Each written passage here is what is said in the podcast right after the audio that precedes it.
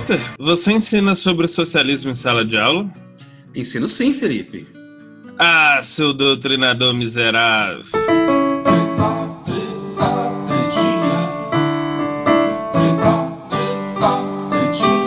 Salve, salve! Sejam muito bem-vindos, sejam muito bem-vindas ao segundo episódio do nosso podcast intitulado Crise ou Projeto Vivendo na Educação Brasileira. Dois professores usando esse espaço para debater o dia a dia e o cotidiano da profissão, os desafios, os gargalos, ou mesmo a nossa perspectiva sobre assuntos referentes à educação. Assuntos que muitas vezes são debatidos com bastante intensidade, mas muitas vezes esses assuntos são discutidos por atores exógenos, externos à estrutura educacional. Meu nome é Walter Silva, sou professor de História da Rede Pública do Distrito Federal e gostaria de dizer oi para o meu amigo Felipe. Oi para meu amigo Felipe. Tudo bem, gente? Vamos falar e problematizar muito sobre educação e aprendizagem. Pois bem, o assunto desse episódio diz respeito à tal da questão da doutrinação. O discurso da doutrinação que tem ganhado muito corpo nos últimos anos e que tem sido talvez a grande arena de embates entre projetos educacionais. O principal ator que acusa práticas dessa suposta doutrinação nas escolas do Brasil é a associação intitulada Escola Sem Partido, criada em 2004 por um procurador do estado de São Paulo chamado Miguel Naguib. E guardem essa informação, procurador do estado de São Paulo, pois é algo que eu retomarei um pouco mais lá na frente. Ele teria criado o um movimento após indignar-se com o comentário de um professor comparando Che Guevara a São Francisco de Assis. O movimento ganha bastante notoriedade a partir de 2015, na medida em que projetos de lei versando sobre a proibição da chamada doutrinação ideológica começaram a pipocar em câmaras municipais e assembleias legislativas por todo o país, além do assunto também ganhar espaço no Congresso Nacional. O movimento prega que agentes educacionais, ao praticarem a questão da doutrinação, atentam contra o pluralismo de ideias e comprometem a função da escola como centros de produção e difusão do conhecimento. A doutrina ideológica não somente é praticada de forma disseminada, como também é protegida por outros educadores e autoridades que silenciam sobre essa questão. Portanto, na visão do movimento, combater esses educadores é essencial para a garantia da preservação da liberdade de pensamento e passo fundamental para a promoção de uma escola verdadeiramente livre. É curioso que essas pessoas consideram, por exemplo, que comparar Francisco de Assis com Che Guevara, um pensamento fruto do pluralismo, estaria justamente contra esse pluralismo de ideias. É, acontece ao contrário não é mesmo? O professor poder falar isso, que podemos perceber o pensamento plural. Ah, mas o pai não concorda. Ótimo!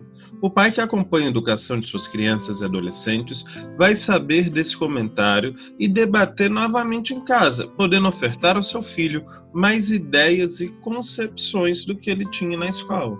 É também curioso perceber o quanto que discursos como esse, ao serem vistos de forma descontextualizada e pelo olhar de quem tem pouca informação sobre o funcionamento do processo educacional, esse discurso ele parece até bastante coerente à primeira vista. Mas, como eu falei anteriormente, a escola é um campo de batalha de visões e projetos educacionais distintos entre si. E não dá para analisar a questão da doutrinação sem observar o processo que atravessamos enquanto sociedade, sobretudo nos últimos anos.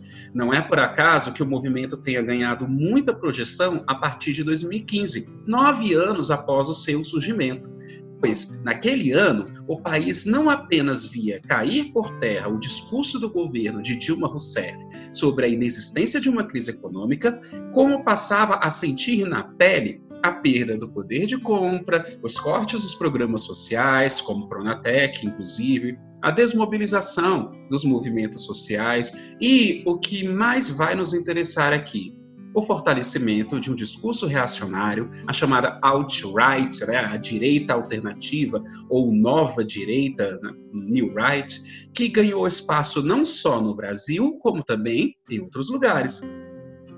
A profusão de discursos que considera que todas as instituições, estados, veículos de comunicação, poderes foram sequestrados pelo que se chama de esquerdismo pode ser algo que não reverbera tanto como o discurso de terraplanistas e a coisa do nazismo de esquerda, mas com certeza esse discurso de esquerdismo exerceu um profundo impacto, não só naquele contexto, naquele momento, como também até hoje. Se as instituições estão contaminadas, somente com a extirpação desse esquerdismo seria possível promover algum tipo de mudança. E é aqui que a gente consegue entender, perceber um pouco como as coisas são formadas. O doutrinador, seja ele professor de história, de geografia, sociologia, filosofia, enfim, disciplinas cuja matriz curricular é mais fácil de perceber essa ideologia, vamos colocar assim, se torna um amálgama de todas as forças que irão se deslocar para a escola nesse contexto macro que ainda não superamos. O doutrinador é aquele que invade um ambiente não ideológico com a sua ideologia contaminando crianças e adolescentes. Agora é engraçado o paradoxo que se forma aqui. Afinal de contas, o doutrinador acaba sendo aquele que influencia as alunas e os alunos e deturpa a função essencial, que seria basicamente assimilar cognitivamente informações, aprender valores de civilidade.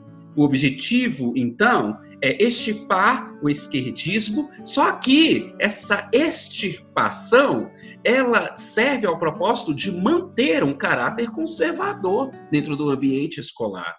Com tudo isso posto, acredito que podemos chegar a duas conclusões aqui.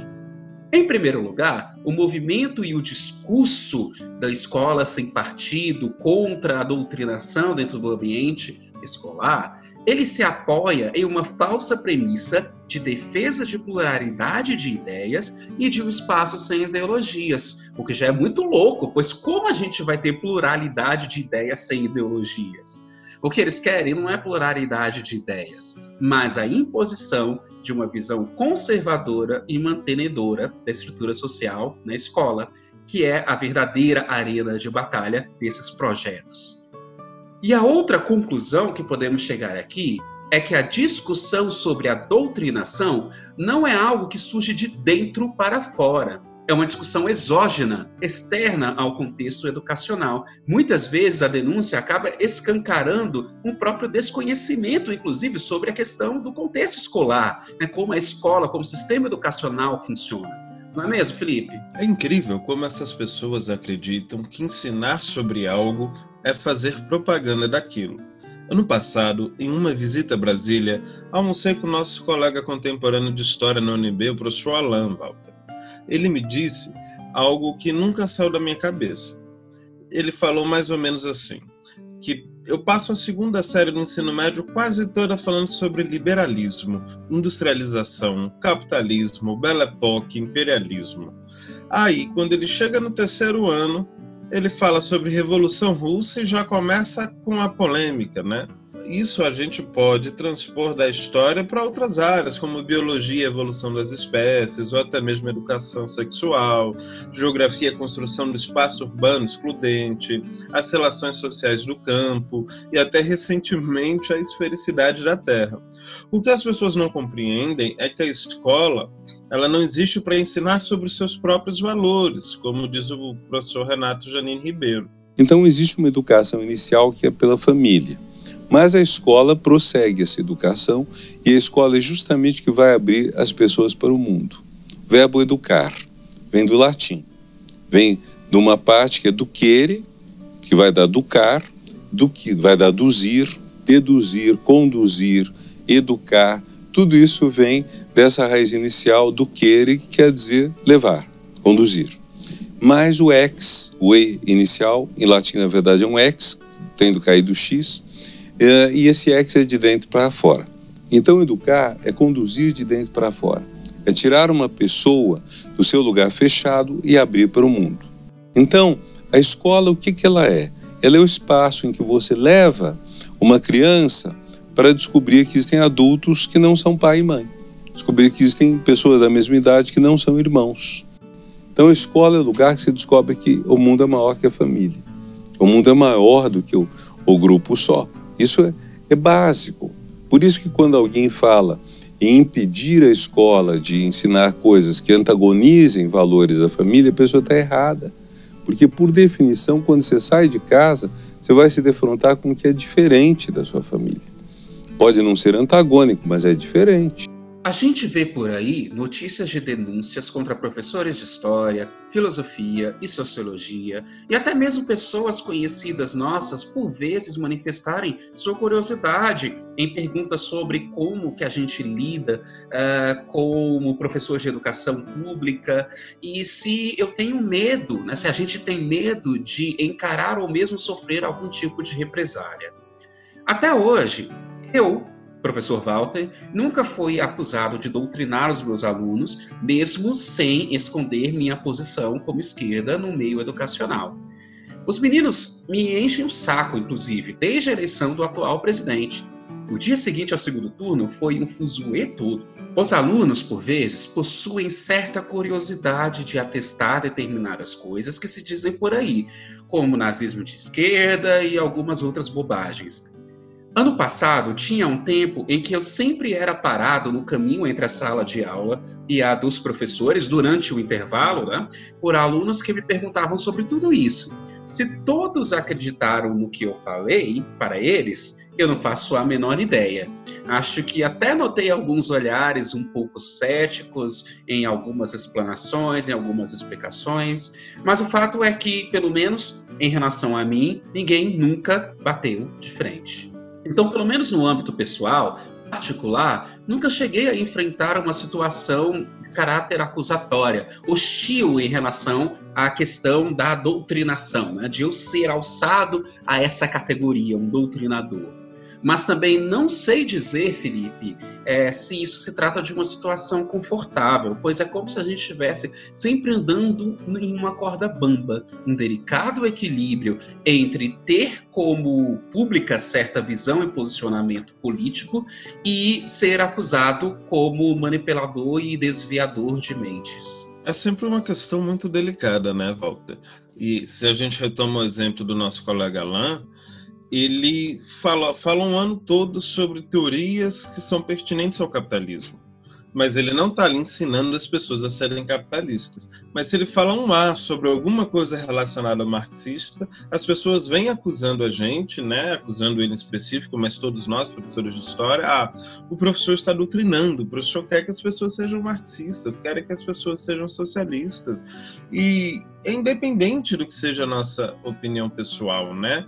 Essa vigília ela é meio besta. A gente vai explicar o que é socialismo, a gente gostando ou não do socialismo, porque a gente precisa compreender revoluções, processos historiográficos que se desenrolam a partir da teoria do socialismo, cunhada por Marx e por Engels. Então a gente precisa explicar isso. Só que muitas vezes a gente, quando se depara com, com esse conteúdo na, na, nossa grade curricular, a gente acaba tendo muitos receios, porque a gente é vigiado o tempo inteiro. Ah, o que, que o professor vai falar? Ah, será que ele vai falar tal coisa? E o medo da gente ser mal interpretado, ele é um medo presente na, na nossa rotina, na nossa praxis como professor, já há alguns anos, derivado desse projeto, que é um projeto de quem não compreende a estrutura curricular, de quem não compreende as dinâmicas de cada uma das disciplinas. É como você falou, uma demanda exógena, de fora da educação. Né? Não é uma demanda que se criou num ambiente escolar, porque as pessoas começaram a ver alguma questão não está dando certo, né? E aí eu te pergunto, né? Quando você vai construir uma casa você vai confiar no engenheiro ou você vai confiar naquele seu tio aposentado que assiste televisão o dia inteiro? Quando você vai fazer uma cirurgia, você quer que seja um cirurgião conduzindo aquilo ou você quer que seja aquele seu tio sentado no sofá o dia inteiro? Na educação é a mesma coisa. A gente não pode tomar uma discussão por achismos. Existem pessoas que elaboraram aquele currículo, que não fui eu, não foi você, foi um, todo um conselho, foi todo um processo quando você faz novos currículos. O último foi a BNCC de, de 2017, 18, 19, né? Porque a, a consolidação dela demorou um pouquinho, mas aquilo ali é um projeto de Estado, é um projeto de, de sociedade, né? Não é um professor na ponta do sistema, na linha de frente do sistema, que vai fazer o currículo e que vai começar a falar as coisas que lhe interessam. Não é mesmo, Walter? O que retoma novamente a pergunta que a gente faz desde o título do nosso podcast. A doutrinação, ela é uma crise do sistema educacional ou é um projeto?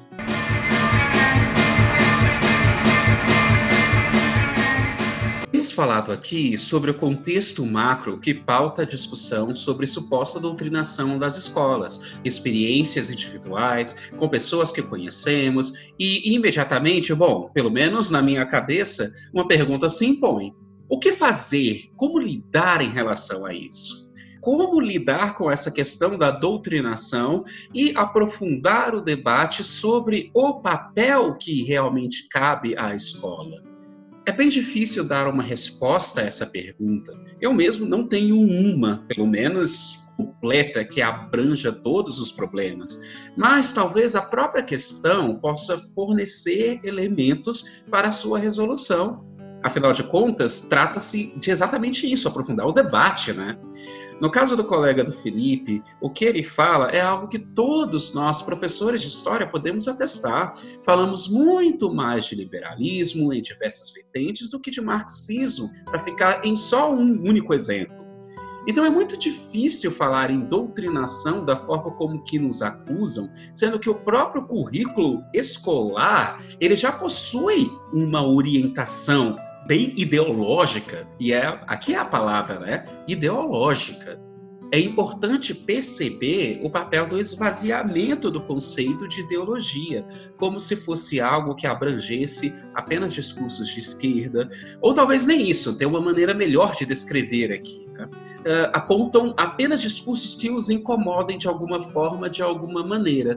Quando a gente fala que tudo é ideológico, isso não se restringe apenas a humanas, mas a exatas também, a ciências biológicas também. Ninguém fala sobre o componente ideológico uh, do currículo de matemática, por exemplo, que é um currículo, sim, é um currículo eurocêntrico. Então, o discurso de doutrinação, ele se apoia muito no esvaziamento do conceito da ideia que nós temos de ideologia, que é algo tão presente nos últimos anos, sobretudo no contexto brasileiro. Então, o discurso sobre a doutrinação acaba sendo uma âncora, um entrave que nos impede de realmente aprofundar nosso processo educacional, aprofundar os nossos debates e buscar uma compreensão melhor sobre qual é o efetivo papel da escola, sobre qual é o nosso papel. É isso, Walter. Como a gente é professor de história, a gente acaba se, se fiando muito ao processo histórico, né? Mas essa questão das ideologias a gente vê em todas as disciplinas. E a carga maior não é porque não é história, geografia, ou mais recentemente biologia, mas a, a, carga maior de pressão ela acontece porque existe um grupo que não está satisfeito sendo contestado, sendo criticado, né?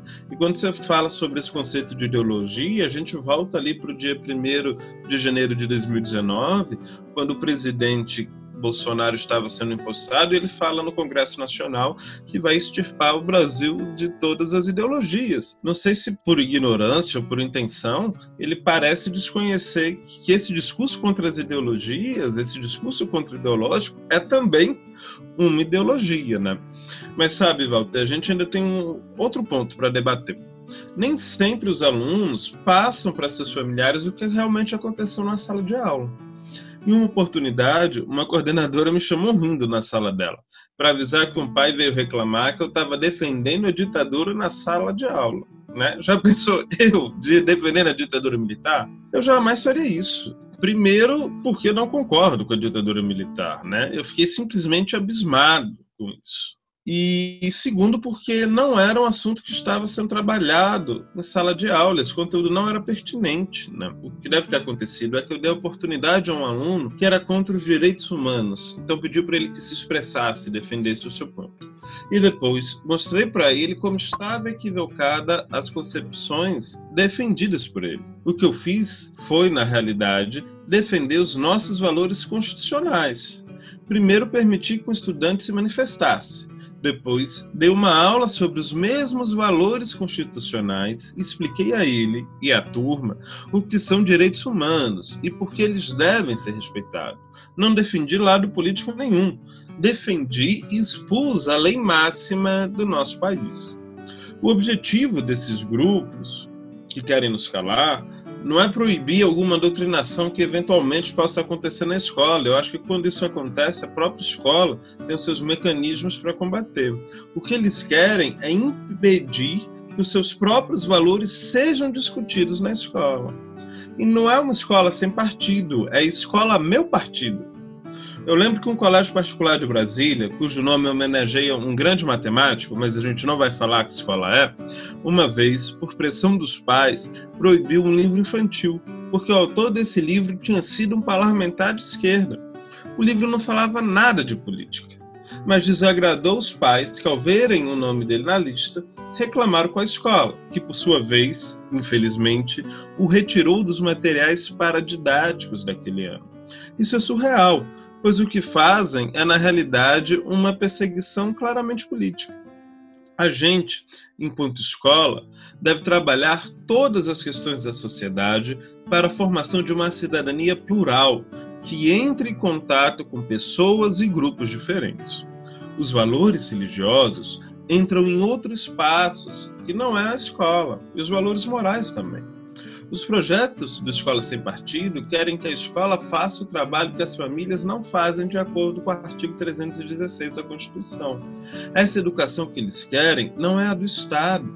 A missão do sistema educacional é informar e construir condições para o pensamento crítico, onde cada estudante vai formando suas afinidades e pensamento algo que eu sempre falei para os responsáveis de meus alunos em relação aos medos que eles sentem, porque o mundo pode ofertar para os jovens certas coisas que talvez eles não estejam preparados, é que até mesmo para proibir, a gente tem que sentar e conversar a respeito. A proibição pela proibição apenas gera interesse para que a criança, para que o adolescente se informe por outros meios. Então, não é missão da escola proibir, taxar. É missão da escola, sim, informar para que o cidadão e para que a cidadã do futuro se forme. Informação e ciência não são doutrinação.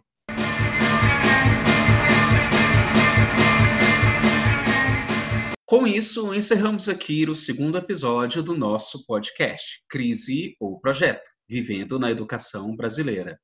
Agradecemos a audiência e a paciência para todos que chegaram até aqui. Você encontra o nosso podcast atualmente nas plataformas Spotify e Anchor. Pedimos que assine o nosso feed para que você não perca nenhum episódio.